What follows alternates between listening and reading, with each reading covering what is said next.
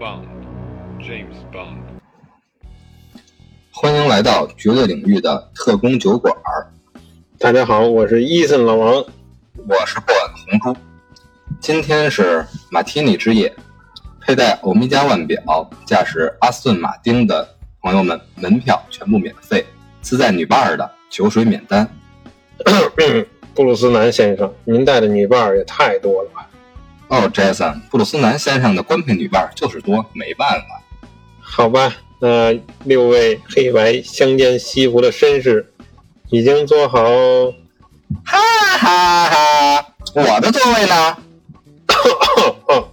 星爷，国产零零七，请到隔壁包厢，达叔在等您。好吧，达叔也来了，那我去了。哈哈哈！好，酒保上酒吧。还是老样子，摇匀不加搅拌的马提尼。没问题，老样子。那我们的专题之夜现在就开始。好，那咱们今天在这个零零七上映之前啊，跟红猪也是聊一下呃丹尼尔版的零零七为主线啊，讲一下零零七系列电影，特别是在这部呃《No Time to Die》对，啊无暇赴死啊，在国内上映之前吧，咱们呢做一期专题，行吗，红猪？行，咱们开始这个酒馆的设计呢，也是臆想着啊，邀请了六位零零七的扮演者来参加这次呃丹尼尔·克雷格无暇赴死的最后一部他的落幕零零七电影的专场点映。然后咱们就进入正题，说一下丹尼尔丹尼尔的零零七故事。好的，要说这个 IP 呢，还要从世界四大情报机构说起，分别是美国的中央调查局 CIA、苏联克格勃、以色列摩萨德以及英国的军情六处。他们或真实或虚构，都曾是搬上荧幕的爆款，代表了人们的向往。时过境迁，零零级的特工黄金时代一去不复返，唯有精神永存。零零七特工 No Time to Die。说完四大情报机构，还要说出四大经典的荧幕形象。我认为分别是中国的武侠、日本的武士、美国的牛仔和英国的绅士间谍。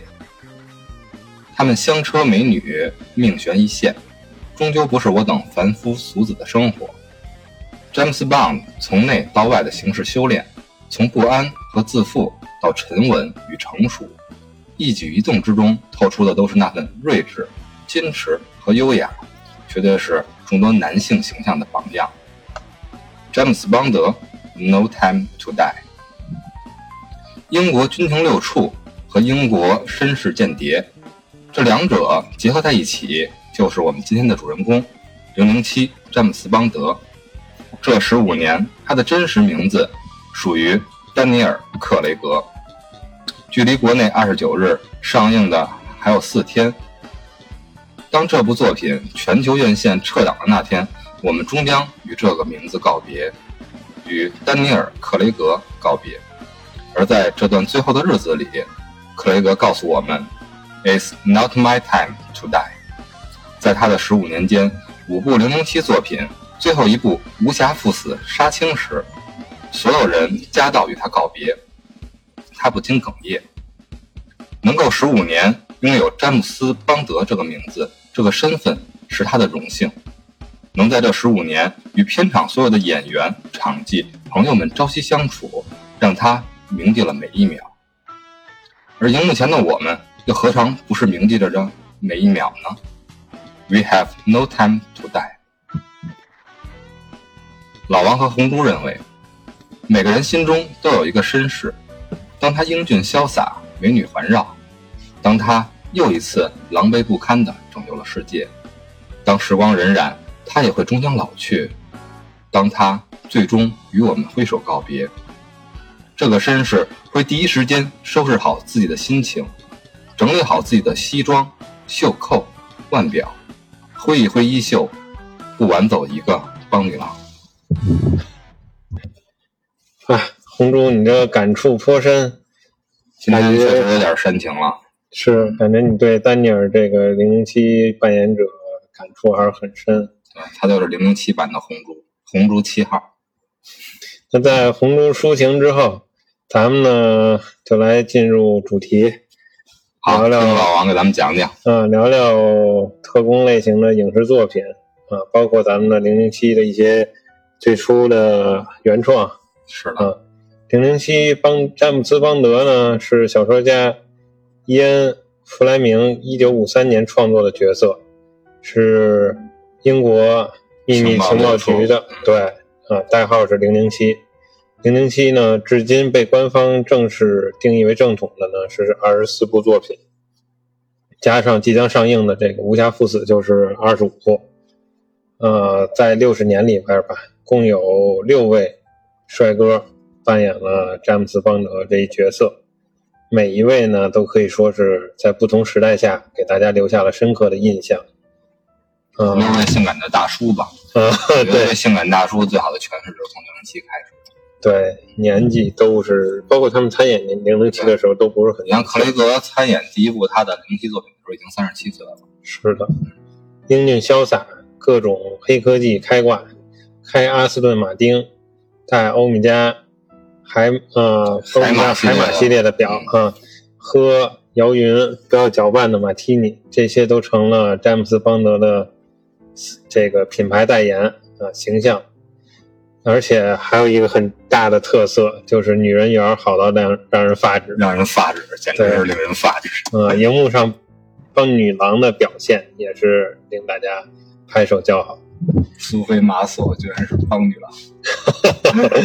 这六位呃邦德特工呢，分别是六二年到七一年的香康纳利，拍过六部零零七，非常经典。嗯，还有只拍过一部《女王秘史》的乔治拉兹比啊，一九六九年。之后是一九七三到一九八五年拍过七部的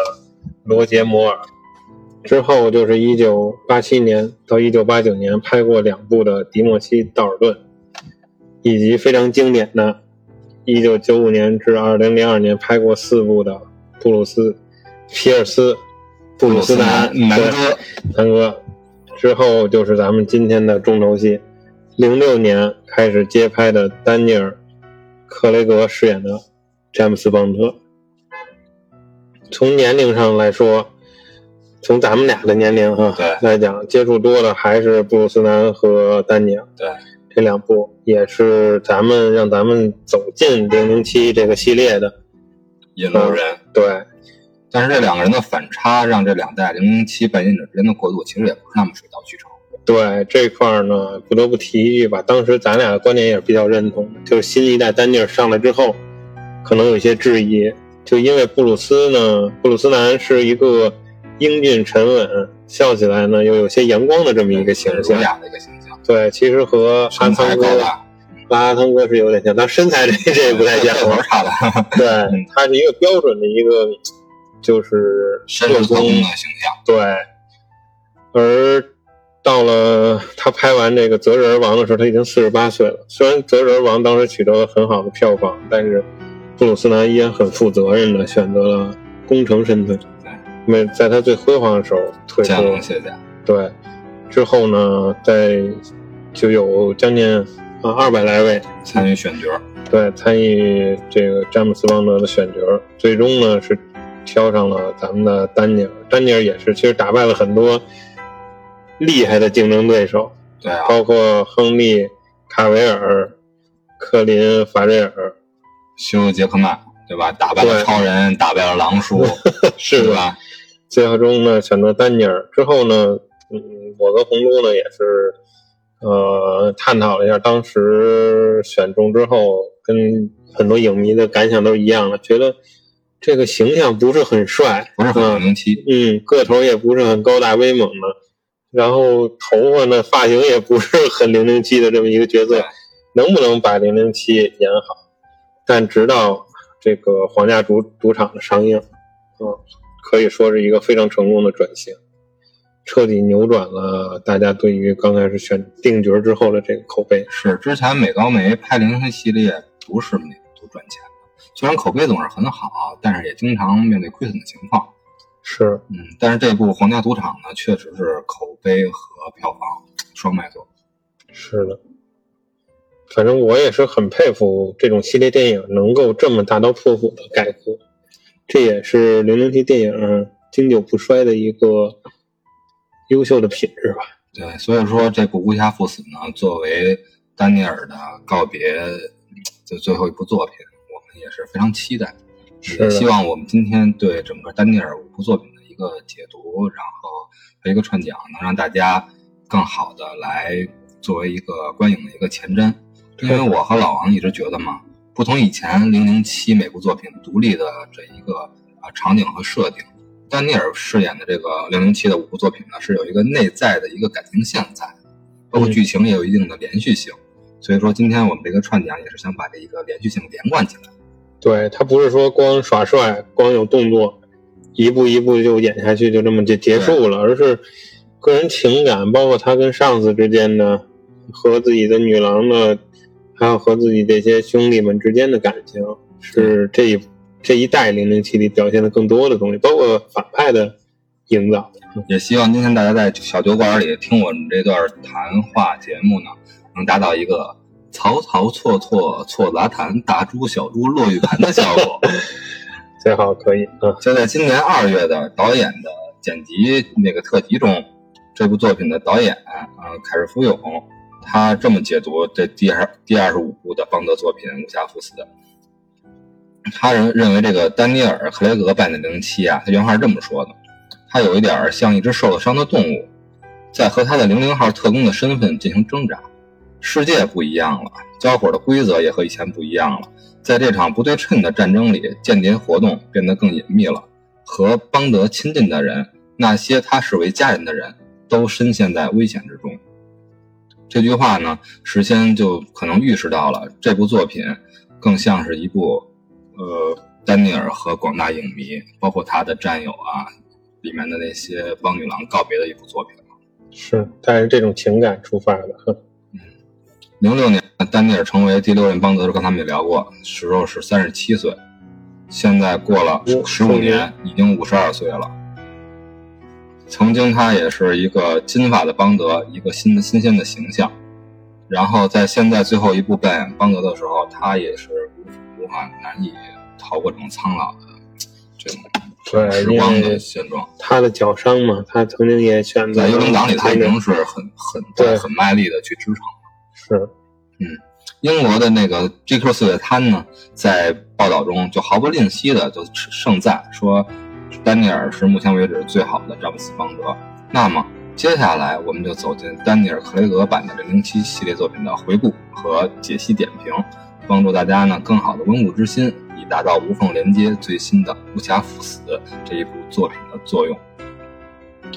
呃，为什么呢？红猪和老王不说以前所有的零七形象呢？因为在我们看来，以前所有的零零七只有一个形象，千人一面，那就是金发潇洒。天下谁人不识这个零零七呢？他们都像天空中飞翔的鸟，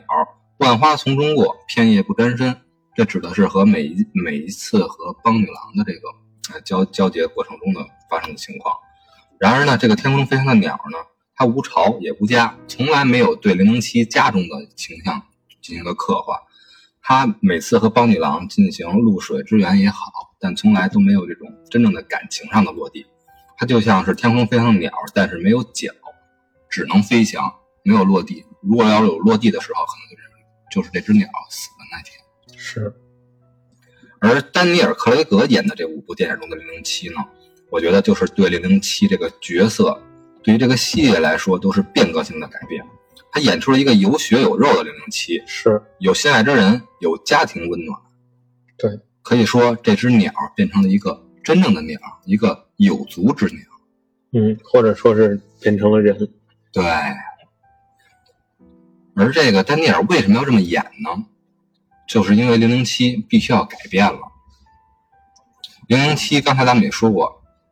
以前美高梅一直有一个笑话，美高梅没钱了就拍零零七，对吧？嗯但是在后来七十年代之后，每一部都不是那么卖座了，尤其是在那个罗杰摩尔的第三代零零七、第三代詹姆斯邦德，他的票房都是很扑街的。就算是万人迷布鲁斯南南哥的时代，四部电影里有两部是血亏。说明是说明什么问题？詹姆斯邦德的形象和时代的发展已经不是那么的契合了。就像咱们的《神鞭》这部电影里边的男主曾说过：“穷则变，变则通，通则久。”咱们都要变的时候了。是，你看，咱们可以总结一下，都有什么变了呢？首先，这个荧幕形象就要变，不能是以前的那种无敌的绅士形象了。再怎么扭打厮杀，永远保持着优雅。嗯，这个时代是动作片的时代，是史泰龙和施瓦辛格的时代。新兴的当时的背景的这些明星又有凯奇、马特·达蒙、威尔·史密斯，对吧？嗯他们一方面性格非常的个性，又有一种虐待和受虐的倾向啊，零零七也要跟上。丹尼尔就是这样一个有暴力倾向的冷面男的一个形象，同时在皇家赌场里面还奉献了一段镜头，裸体被鞭刑、被鞭被鞭笞，是，非常符合当时的时代胃口。第二呢，要改变的是什么呀？以前零零七它的引导一直是政治先锋，作为一种政治正确、英国向外输出他们的呃政治文化价值观的一种途径，包括一些诺博士亚洲人种的设定啊，这这些不谈，但是这些确实是限制零零七在全球票房上的这个走势。所以说，在丹尼尔扮演的这个零零七这些系列剧作里面，出现了很多中国元素，比如说在上海采景，对吧？嗯比如说在欧洲、在西班牙、在玻利维亚、在非洲、在南美，对吧？有一些好莱坞大片的感觉。是的。然后最大的变化呢，就是刚才咱们也提到了，把一个偶像型人格，然后在梦中情人式的这种零零七的形象拽回了人间，让他也有七情六欲，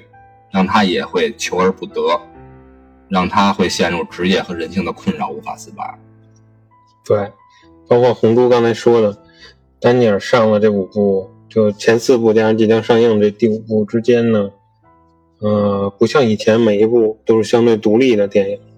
而是呢有一些内在潜在的关系，对，比如说，特别是第四部啊，虽然说咱不管它是生拉硬扯，还是说说出了幽灵党的这个组织，对他呢，就是可以感觉到导演和编剧都在努力把这个拍成一个有血有肉的连贯性的系列电影，包括人物的成长线。另外一个感情线也是这样啊。第一部《皇家赌场》里边出现的邦女郎威斯珀这个名字，居然在五部里一直在重现，对对，影响了之后邦德的每一步的。真的说是一种转变。那咱简单把这五前四部，嗯，包括第五部，通过预告咱们了解的一些内容，老王，您说来啊，简单的串一下，啊，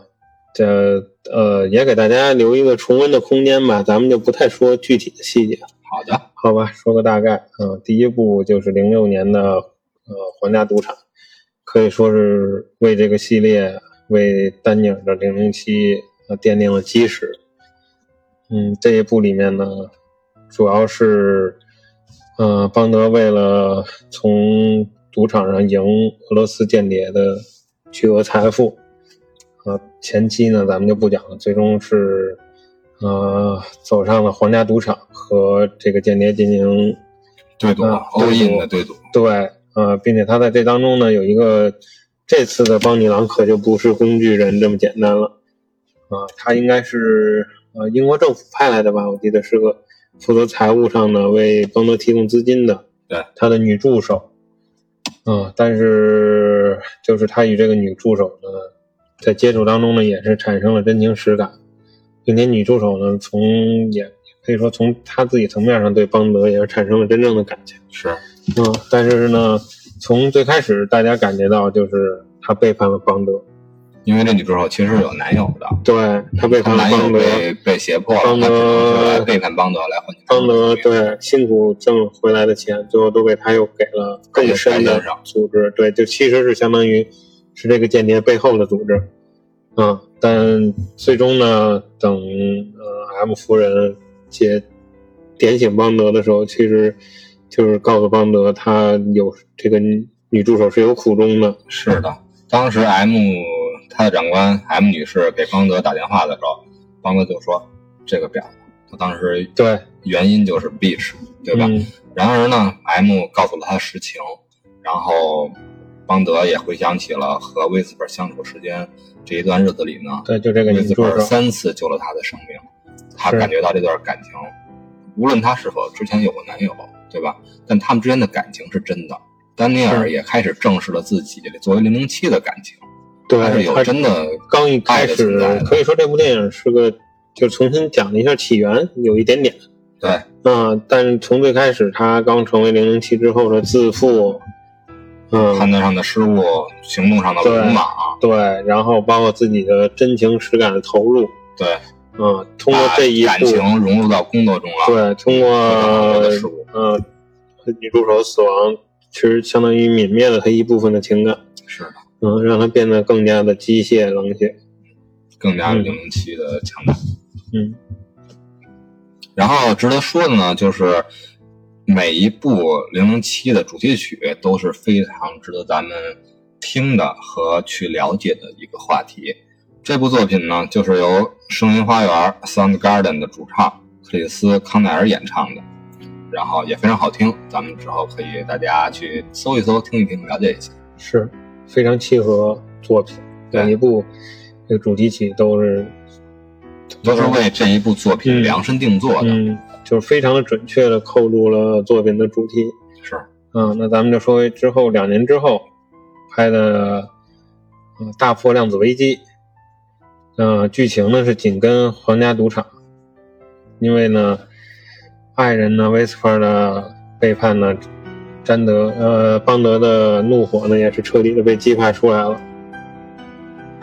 他呢在执行任务的时候呢，可以感受到他呢一方面在克制个人情感，但是另一方面呢也特别想为前女友吧报仇雪恨。对，嗯，并且呢，以 M 夫人啊，这个通过对白先生的审问，得知了一个新的这个组织，啊，这个组织呢，就是要控制，呃，咱们全球的资源，是吧？它是叫就是量子组织吧，大概是这么个对，这么个内容，嗯。之后呢，邦德呢也是在可能被背叛呀、被骗的情况下，呃，忍辱负重的再次出击，成功的挫败了这场惊天的阴谋，可以说是从一个侧面又一次拯救了世界。是这部片可能我们想聊的过多的解读，我们自己的触感还不是很有感觉。相比之前前作《皇家赌场》呢，我觉得这几部丹尼尔的作品呢，真是猫一步狗一步。是这个，咱也能抢。这个久负盛名之后，续作啊必瘸腿儿。续作定论嘛。不管是从反派的营造啊，从呃詹姆斯邦德个人的情感啊，包括呃邦女郎也好啊，M 夫人这一块也好啊，都没有更多的展开，感觉。特别是邦德自身吧，他只是就是感觉整场戏都憋着股劲儿，嗯，带有怒火，嗯，但并没有说更多的一个怎么体现他更加的成熟啊，或者说给咱们留下更多是印象深刻的东西。是的，最后从结果上来看，这部影片最后全球票房只达到了五点八亿，相比下一座达到十一亿的《天幕危机》，对吧？足以嗯体现下一部实现了翻倍的这个重磅的效果。是，啊，最后也提一嘴，主题曲嘛，是由 R&B 天后艾莉西亚和前白色条纹的主唱啊杰克怀特合作完成的，希望大家也可以进行自己的搜索和倾听，然后就迎来接下来这一部剧作，我和老王非常都独爱的这一部《Skyfall》。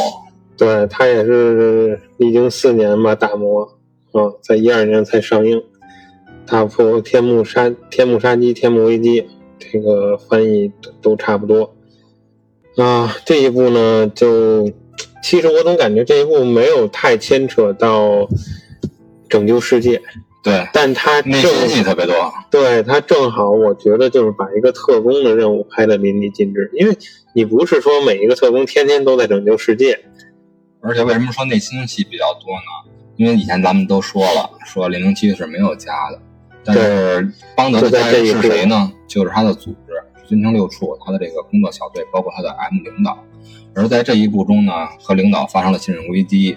然后组织内部又出现了内鬼和叛变的特工，就导致了他对家的这种归属感出出现了波动。对，甚至于他最终自己的老宅都被炸掉。对，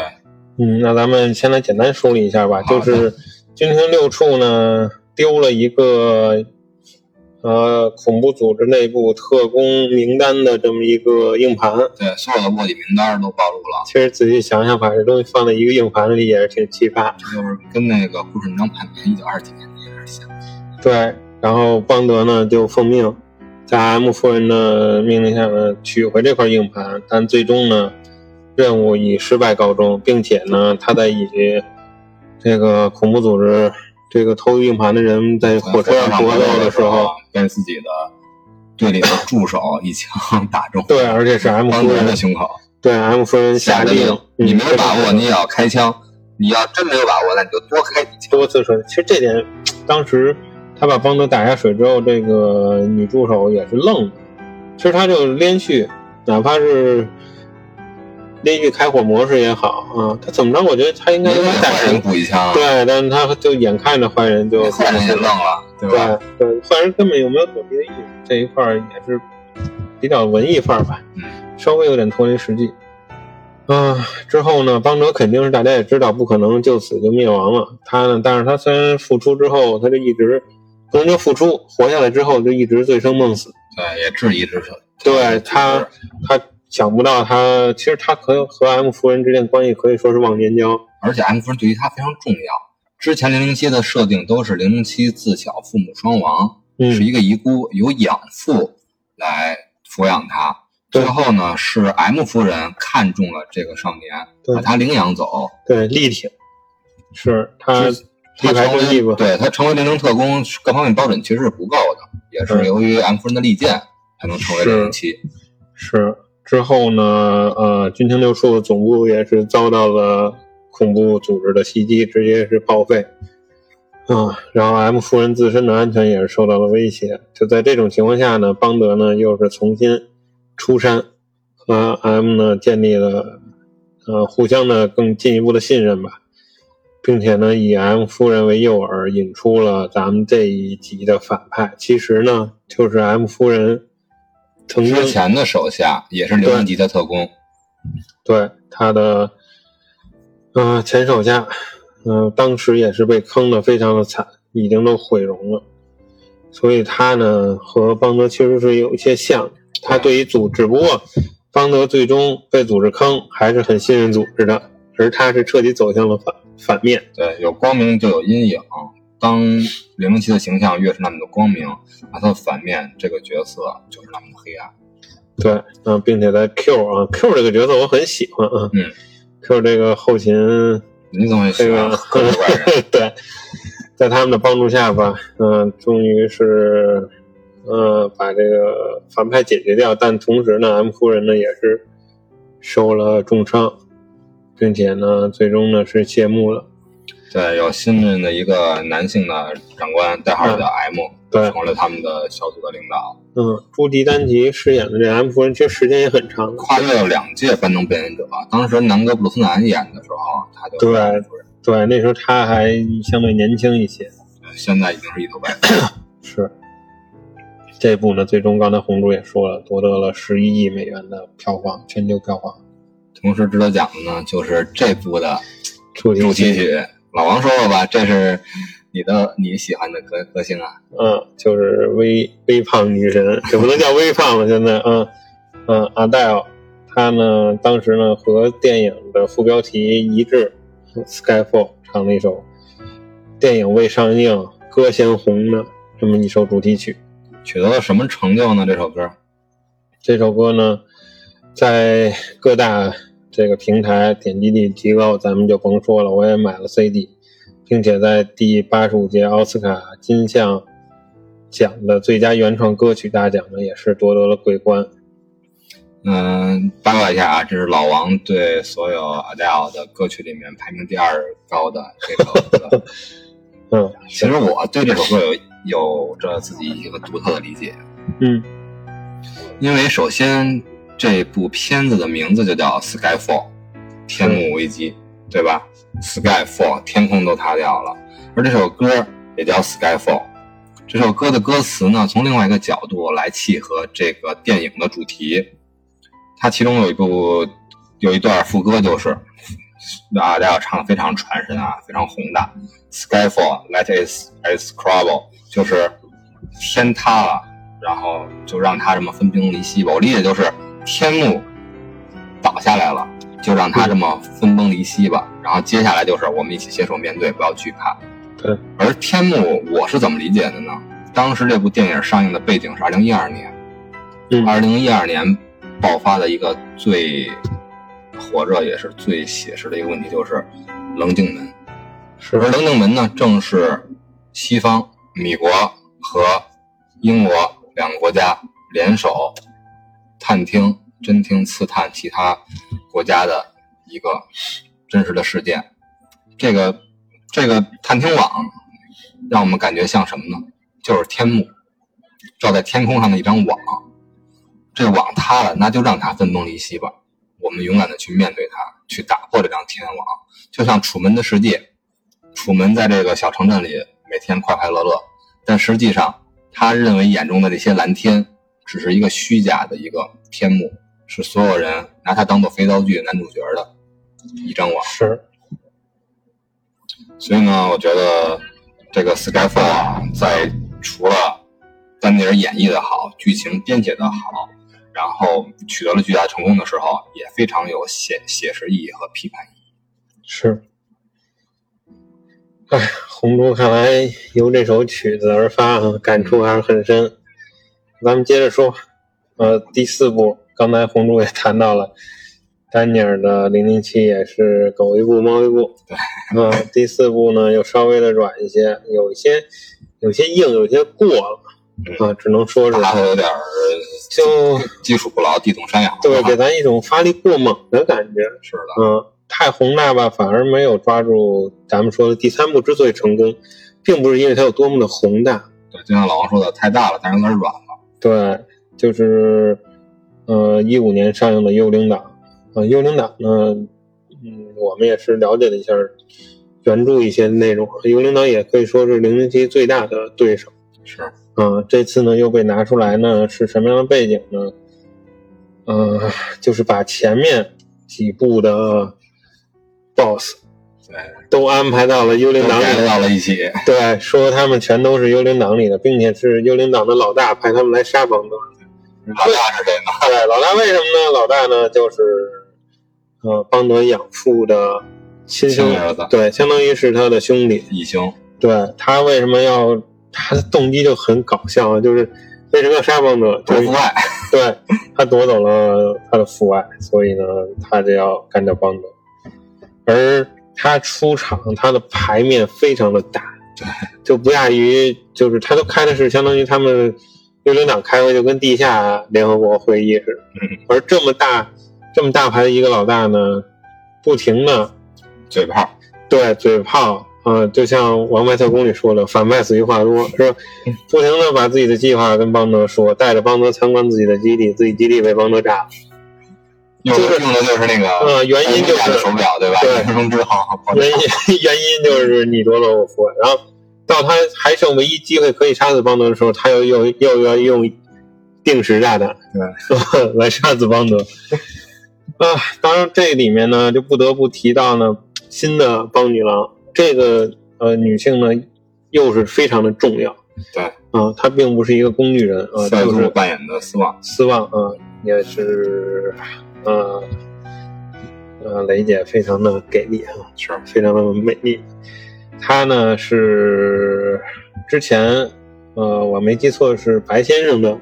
女儿，对对吧？白先生呢因为遭到了幽灵党的迫害，可以说是敌人的敌人就是朋友，和邦德呢暂时是有了共同的敌人。形容枯槁，最后选择了自杀，目的就是为了让邦德照顾他的女儿。对，邦德呢也是照顾的非常好，嗯，是，大家也知道邦德全面。安慰什么寡妇啊，安慰一些女伴啊，都是用他身体力行，对钢弹。钢弹超人，是，这个这个梗主要来自于《皇家赌场》啊，这个大家可以再重温一下经典。鞭打他的肉身，结果啊，邦德喊了一声：“我操，爽啊，在就是邦德和斯旺的配合之下，终于是破解了幽灵党的呃整个组织吧，算是最终呃以邦德呢抓住了幽灵党的老大，就是他这个义兄，来结束了这部电影。最后到底怎么处置的都没有，直接就强行结束，算是半开放性质的结局。然后在这部电影之后呢，也有一些风声，就是说丹尼尔也就要卸任了，对吧？但是大家呢也都是感觉，不管是从他自己本身，还是说从观众，觉得这样一种这个不是一个正式的告别，不是一种零零七风格的告别。对，而且也不能说算是功成名就了，因为虽然有第一部和第三部的辉煌，但是第四部必定是稍微软了一些。就像咱们北京国安有个北京国安欠徐云龙一个漂亮的告别仪式，北京首钢欠马布里一个体面的告别仪式，然后巴塞罗那欠梅西一个正式的告别仪式一样。真的是，然而呢，最后丹尼尔·克雷格还是凭借他自己的坚守，他不愿意以这种方式来欠广大观众一个正式的告别。对，所以他和主办方呢也是一达成了一致，决定还是要启动第五步的计划。行，老王，我突然间想到，咱们既然这次都每剧都每一部作品啊，这部作品《幽灵党》是由山姆史密斯演唱的主题曲，也获得了金像奖的最佳原创歌曲的大奖。嗯，既然咱们这这一期聊到这么多原创歌曲，咱们也把你的那个 CD 找出来，嗯给大家把这个 Skyfall 嗯，放一放，咱俩最喜欢的这最喜欢，的那首，对吧？然后也让大家听听歌，歇一歇，因为接下来的展开就是围绕最新的 No Time 部 to Die 了，对吧？在这个 No Time 之余呢，咱们先抓紧一些 time 来享受一下这篇原声。Swept away, I'm stolen.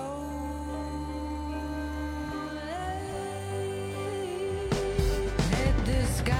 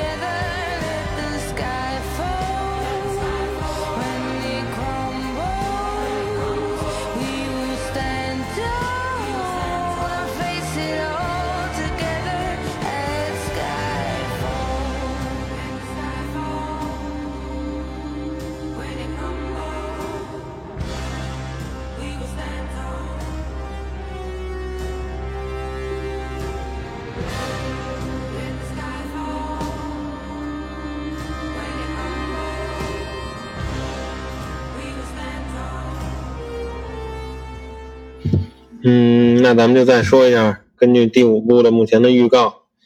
嗯、简单给大家也是推荐一下吧。嗯、讲的呢就是邦德退隐在牙买加，过着舒适的、平静的退役生活。是的，这个原作者小说呢，他的原作者晚年都是在牙买加度过的，所以很多部这个邦德作品的背景都是在牙买牙买加。哦，有这么一个缘由哈。对，之后呢，直到呢他中情局的旧友，就是西部世界的小黑啊，伯纳德 是呃呃来找到他，寻求帮助，平静的生活再次被打破。嗯、试图呢营救他们试图营救一名被绑架的科学家，但是任务的难度和危险系数远超预期。哎，将邦德呢又重新带上了一趟危险而又神秘的反这个打斗反派之旅吧。是的，可以说，从目前公布的剧情，因为咱们也没有去到境外前瞻这部作品，所以呢，也就没法给大家更多的剧透。但是从预告片里可以看出，这部还是很值得期待的。一方面，邦女郎还是有之前死亡的出现，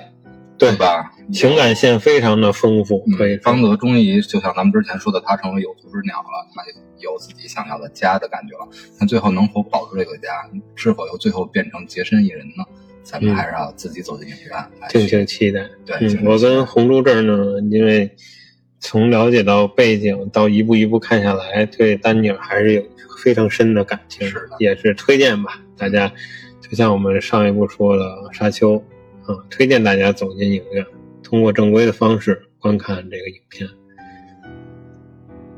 确实有点伤感了，我是挺舍不得丹尼尔的。可是他岁数确实也是大，啊，好吧，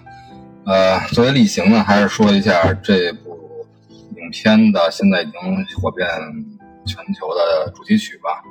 是由当红小女生对吧，碧梨演唱的，就是同名歌曲《No Time to Die》，然后营造出这种迷离啊、孤寂的氛围。嗯，他也是最年轻的，嗯，对演唱《零零七》主题曲的的歌歌手。当然了，我也想到了这首《No Time to Die》呢，虽然很契合这一部作品的主题，但是和 Adele 的《Skyfall》还是有一定的差距的。你就好这口儿，而且之前老王也曾经跟我戏谑过这部片子，他说这个《No Time to Die》，他说马上零零七新一部作品要上了，我说叫什么呀？这部作品？就是大家都调侃这个副标题，对，老王说叫《无暇赴死》，他觉得特别搞笑。我说那这部的原，这个美美国这不是英国这部电影的原原原来自己的名字应该叫英文我说是不是叫 No Time to Die 或者 Have No Time to Die？老王说你怎么知道的呀？嗯，对，因为当时我就觉得《无暇赴死》的翻译应该就是原文叫 No Time to Die，因为我虽然没听过碧梨的这首歌，但是我非常喜爱的一个地下摇滚乐队。当然，现在因为月下的上映，他们又一次走到台前了。这支乐队呢，就是北京的一个老牌的 OG，叫 Joyside。他之前在北京特别火，但是在他最火的时候，九十年代末的时候，突然间就宣布解散了。呃，在零几年的时候宣布解散了，他的吉他手呃辛爽也出走了，然后他的主唱边远，一个非常有能力又浪漫又能写歌，唱的又特别好听的这个主唱呢，保持自己的原本，一直在坚守。他做了一个音乐制作人，他是一个在下雪的北京光着膀子在路面上跳舞的这么一个人，哇，真的真是特别摇滚。然后呢，他的刚才说到主音吉他手辛爽出走了，辛爽后来做了什么呢？做了导演。之前紫金陈的大作《坏小孩》搬上了那个呃荧幕，对吧？导演正是辛爽。辛爽在在这部作品中呢，就请了周杰赛的来演奏了一些呃配乐。然后后后继任的这个主吉他手是叫做刘宏卫，在这个周杰赛的解散的时候，红卫去做了一个支援边远山区的一个一个带货的一个企业家这么一个形象，扎根扎根基层了。嗯然后他的贝斯手这个刘浩呢，就是开了咱们现在最火的北京的一个摇滚酒吧，叫 School，对吧？School 捧红了盘尼西林啊等一系列这块儿，咱们摇滚迷肯定能清楚。然后咱就不多聊了。当他们这次参加月月下是他们十多年之后的一个重组，重组之后发行的第一首单曲叫做《Have No Time to Die》。嗯，和咱们这个副标题很像。很契合。当然，你说无暇赴死，就想到了这个这个歌，这个名字《Have No Time to Die》。然后老王觉得这个翻译很是吧？像咱们之前的两很文艺很不文艺，对吧？然后周杰赛的给这部《Have No Time to Die》的这部歌曲呢，翻译的名字叫做《命不该绝》。嗯，其实我觉得比无暇赴死更传神，更像零零七，我觉得更像 Jason Bourne 和伊森 Hunt 那种命不该绝的对，每一次都在走钢丝一般游离在生死之之边缘，但是其实咱们的主角屹立不倒，并没有真正的说倒下。对，就是命不该绝嘛。然后这个很直给这个标题，呃，已经比无暇赴死要好了。但是呢，这个月下节目组又采采访了之前的这个准机的时候，辛爽，嗯。辛爽说这个歌特别昼夜赛的，但是他唯一有一个觉得有一个不足，就是翻译不应该叫命不该绝，嗯。他认为 have no time to die 应该翻译成叫做生正逢时，嗯。就是他的观点很辩证，就觉得周赛的你们是应该是生正生正逢时的，你们就不应该解散，不应该重组，我也不应该出走，表达他一种思想。而这个生正逢逢时呢，虽然没有命不该绝这么直给这么酷，但是我觉得作为告别礼送给丹尼尔·克雷格，我觉得这个生正逢时特别的契合。确实是。唉，说了，从这个无暇赴死到命不该绝，到生正逢时，都表达了咱们对丹尼尔·克雷格的怀念。我也希望呢，最后克雷格的《零零七》呢，这一部作品不是一个注定零零七孤独终老的一个结局。虽然这个这种结局呢，对对于每一位老特工来讲都更为写实，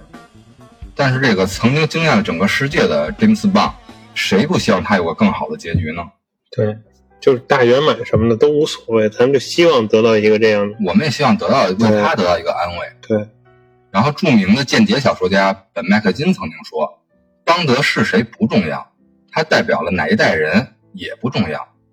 他可以是金发，也可以是棕发，他流血或者不流都没有区别。每一个邦德都不受社会约束，同时又在拯救社会本身。他充满魅力，但本质上孤身一人。他有标志性的物品，汽车、衣服、手表，但几乎没有人格特征或者怪癖。他没有政治立场，没有朋友，没有家庭，没有过去，也没有未来。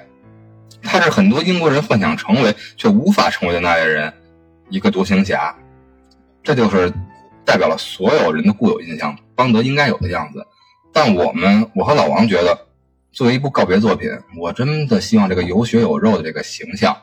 这个丹尼尔·克雷格付给邦德这种生命的一部分，就应该更有生机，更把这个鸟长出双脚，更像人一些。唉，又想是咱们最开始的这个创作的小剧场，回到这个酒馆里，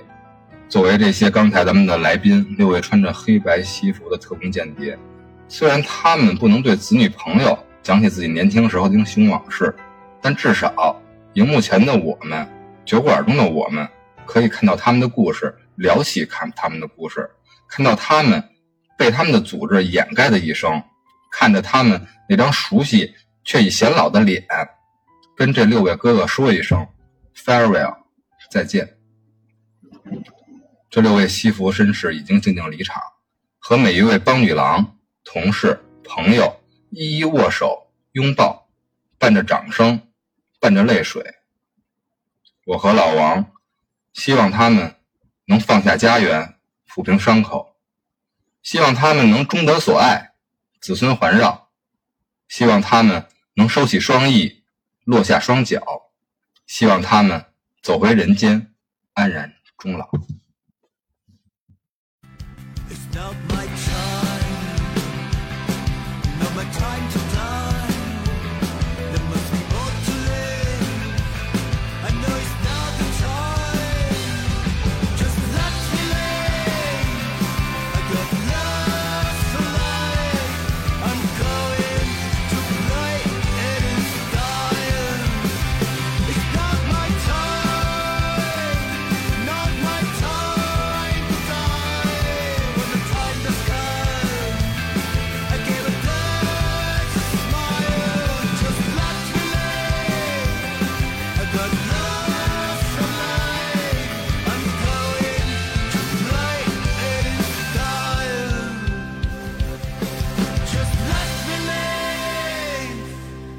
I got lost for life.